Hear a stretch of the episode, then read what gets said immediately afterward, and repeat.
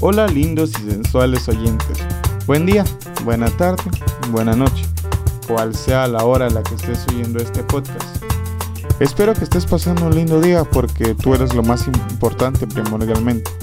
Aunque si tu día no fue tan bien, recuerda que mañana será un día diferente. Y pues todo puede cambiar. Solo cree, tú haces el bien sin importar qué. La vida te lo recompensará. Bueno, pues empecemos. En esta ocasión te traigo la segunda parte de esta serie de la que quiero hablarte y de lo que sigue siendo relevante en nuestras vidas, o sea, la pandemia.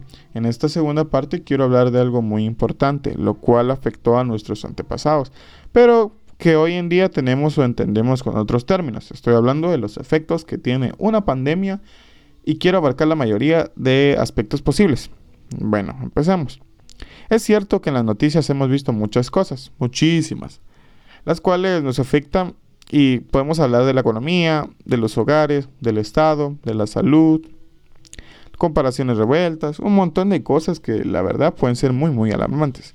Estamos claros que en una situación de peligro el ser humano tiende a sacar su lado animal, o más bien su lado salvaje, que puede ser muy peligroso, hace, muchos, hace mucho daño, a como cuando vivamos una vida normal, sin peligro y sin tanta necesidad. Pero claro, no todos son iguales. Aunque ya viendo la situación, hasta el hombre más refinado o la mujer más refinada puede volverse un gran problema. No es que tampoco va a ser el fin del mundo. Ah, pero lastimosamente para algunos sí fue su fin. La pandemia se cobró, se cobró varias vidas, pero yo hablo más bien del fin total. Porque hay recursos. Lo malo es que todo está mal distribuido. Ha habido casos de peleas y disturbios por recursos de primera instancia. Ya más adelante todo se pudo de alguna manera regular, pero sí que estuvo eso que, les digo del salvajismo.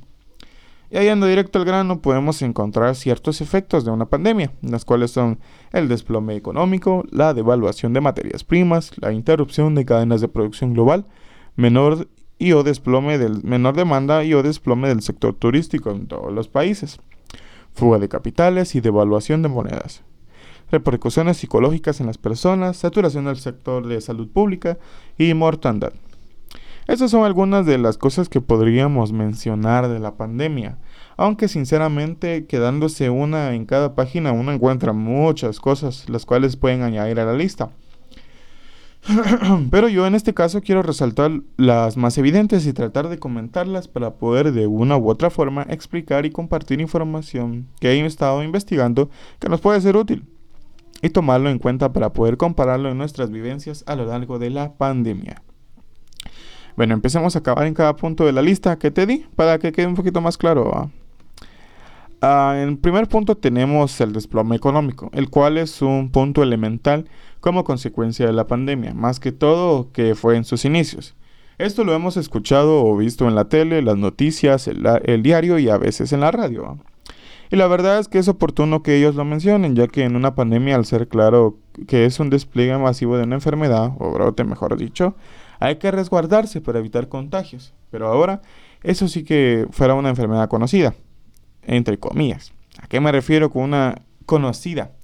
Pues bueno, los científicos han tenido un tiempo largo en el que se ha estudiado y se tienen mejores planes de contención para poder evitar un aumento en el rango de lugares a los que puede llegar una enfermedad pero, ¿y el COVID? Esta, al ser una enfermedad nueva, es más evidente que teníamos que refugiarnos, pero nunca se había visto una enfermedad o virus, más que todo, bueno, sí hay un similar, el SARS, se te hace familiar. El SARS del 2002, bueno, el COVID es una familia de estos, pero al decir nueva me refiero a su sintomatología y en todos sus detalles en general. Prácticamente no teníamos mucha información más de que era un virus. Ya con esto detallado podemos decir que teníamos que refugiarnos un momento, esto quiere decir el paro o descenso de la producción para ser más específicos, del trabajo. Y al no estar produciendo la economía se desploma y empieza un déficit en la economía que es algo difícil de parar debido a las condiciones. En segundo punto tenemos la devaluación de las materias primas. No solo por el efecto del coronavirus, sino por la guerra de precios entre los países de Organización de Países Exportadores de Petróleo o la gran OPEP liderados por Arabia Saudita y Rusia. el conflicto este pues hizo que el precio del barril bajara a niveles históricos, llegando a cerca de 20 dólares. 20 dólares, un barril de petróleo, imagínense. Eso es muy barato a comparación a cómo estaba. Si no estoy mal, bueno, yo hace poco estuve tratando eh, lo que es la bolsa. Me adentré a investigar un poco y pues normalmente creo que estaba a más de 100 dólares el barril de petróleo. Eh, estos 20 dólares en los que bajó fue a fines de marzo, el mínimo en los últimos 18 años, afectando directamente a países como Colombia, Venezuela, Venezuela, Ecuador y México. Bueno, las proyecciones apuntan a una recuperación del precio luego que las partes llegaran a un acuerdo para disminuir la producción. La caída del precio de las materias primas provoca menos entrada de dólares por exportaciones a la región y pone en jaque las arcas públicas. Per se es una consecuencia mala para estos países, cosa que la pandemia nos ha dejado. Bueno, este otro punto que tenemos es la irrupción de la cadena de producción global. ¿Se acuerdan cuando estaban prohibidos los viajes? Pues cuando era imposible viajar, bueno, algo así pasaba con los productos fueron interrumpidas las cadenas de producción global, una de las formas más fuertes del comercio a nivel global, lo que causó una ligera escasez de productos, la cual nos afectó a todos hasta que estos fueron regulados, ¿va? para seguir con la correcta fluctuación de mercado, a lo que estábamos tan, tan acostumbrados. En este otro punto tenemos lo que es la menor demanda en el turismo. Este punto está muy relacionado al punto anterior. Esto sí fue algo que llegó a repercutir en todos los países. Bueno, más que todas las personas que sí viajaban, va. Uno como casi no viaja. Bueno, estos que se lo pasan en varios países, pues el turismo dejó de ser una buena fuente de economía, ya que quien quisiera viajar a un país desconocido con una enfermedad aún más desconocida en el aire. Pues creo que nadie. Solo diré que nada mejor como el hogar. Hogar, dulce hogar. También tenemos lo que es la fuga de capitales y devaluación de la moneda. Latinoamérica ya estaba en altos niveles de endeudamiento antes de que llegara la pandemia. Ahora las deudas públicas que de los países han comenzado a dispararse. Llámate. A medida que la actividad económica se ha ido paralizando.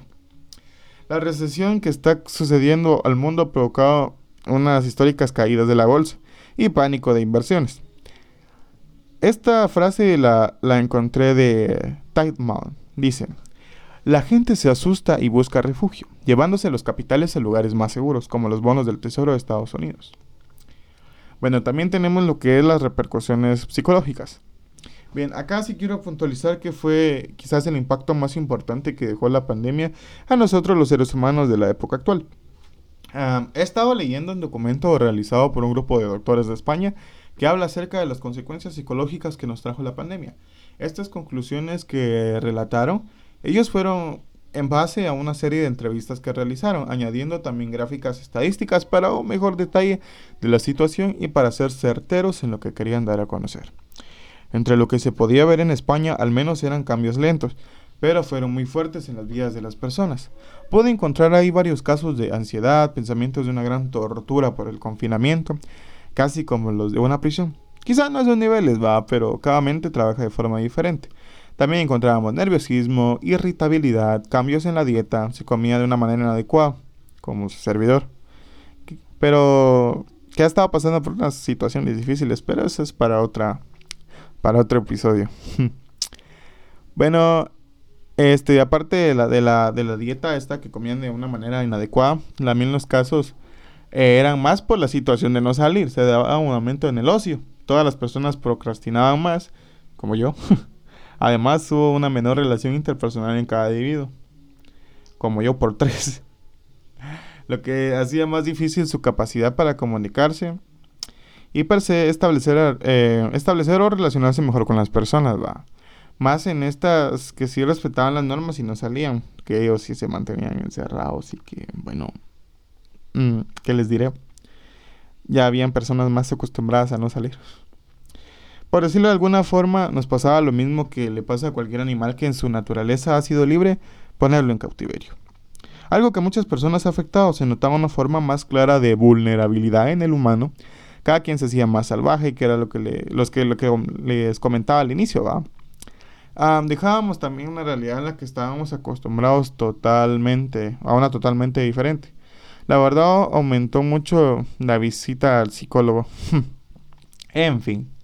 También el otro punto que tenemos es la mortandad. La verdad que para estos momentos el COVID se ha, cobrado la vida de varias personas. Unas por imprudencia, otras por, por su edad, otras personas que sí se estaban cuidando, pero lastimosamente su cuerpo no era tan, tan capaz de soportar esta nueva enfermedad, este, este nuevo riesgo. Y es muy triste porque fue un impacto tan grande emocionalmente para esas personas, mentalmente. En cada, como les digo, estos efectos han sido impactos directos a nuestras vidas. Nos alteraron de una manera muy, muy, muy importante. Han habido muchos muertos en cada país, desde su brote en Wuhan hasta, hasta cada uno de los países del mundo. Unos han podido controlarse, pero por más que uno quiera llorar, no van a volver esas personas. Pero las tenemos en el corazón y en la mente. Pues siempre recordaremos sus palabras, sus, sus gestos, sus sonrisas, sus dichos. Eso, ese contacto humano que tanto teníamos con esas personas. Pero hay que seguir adelante. Hay que seguir adelante y pues a todas esas personas que me estén escuchando y han perdido un familiar por el COVID, eh, lamento que haya pasado eso, en serio lo lamento. Pero desde, desde este rincón, del rincón de Ardani, te deseo fuerza, amigo. Te deseo mucha fuerza porque no es fácil, no es fácil perder a un ser querido. Bueno, la pandemia nos hizo cambiar y darnos cuenta de lo débiles que somos. En mi conciencia queda mucho aprendizaje. El, conocimiento este, el cual lo voy a transmitir a mis hijos, a mis nietos, para dejar un legado de experiencias, donde lo más importante será enseñar el valor de la humanidad, para que no se siga pudriendo la conciencia humana y destacar la mejor que tenemos de nosotros mismos. Dejar mentes productivas, porque si trabajamos juntos somos algo bueno, hacemos mucha diferencia. Podemos hacer mucho más, educándonos para el futuro, un mejor futuro. Pero bueno, bueno, lindo, sensual oyente. Espero que hayas disfrutado de este podcast informativo y que hayas aprendido algo, que para mí es lo más importante. Acuérdate de estar en la medida posible seguro, estar en tu casa, eh, hacer todas las normas que en tu país o si sos de Guatemala, en mi país, pide. Siempre lleva tu gel, usa tu mascarilla, bien usada, por favor cuídate, cuídate bien la, cúbrete bien la, cara, cúbrete la nariz, la boca también y trata de no estarte rascando los ojos porque eso también es un factor de peligro. Bueno, eh, nos vemos en el siguiente episodio de esta linda serie que continuaremos acerca de la pandemia. Cuídate. Bye.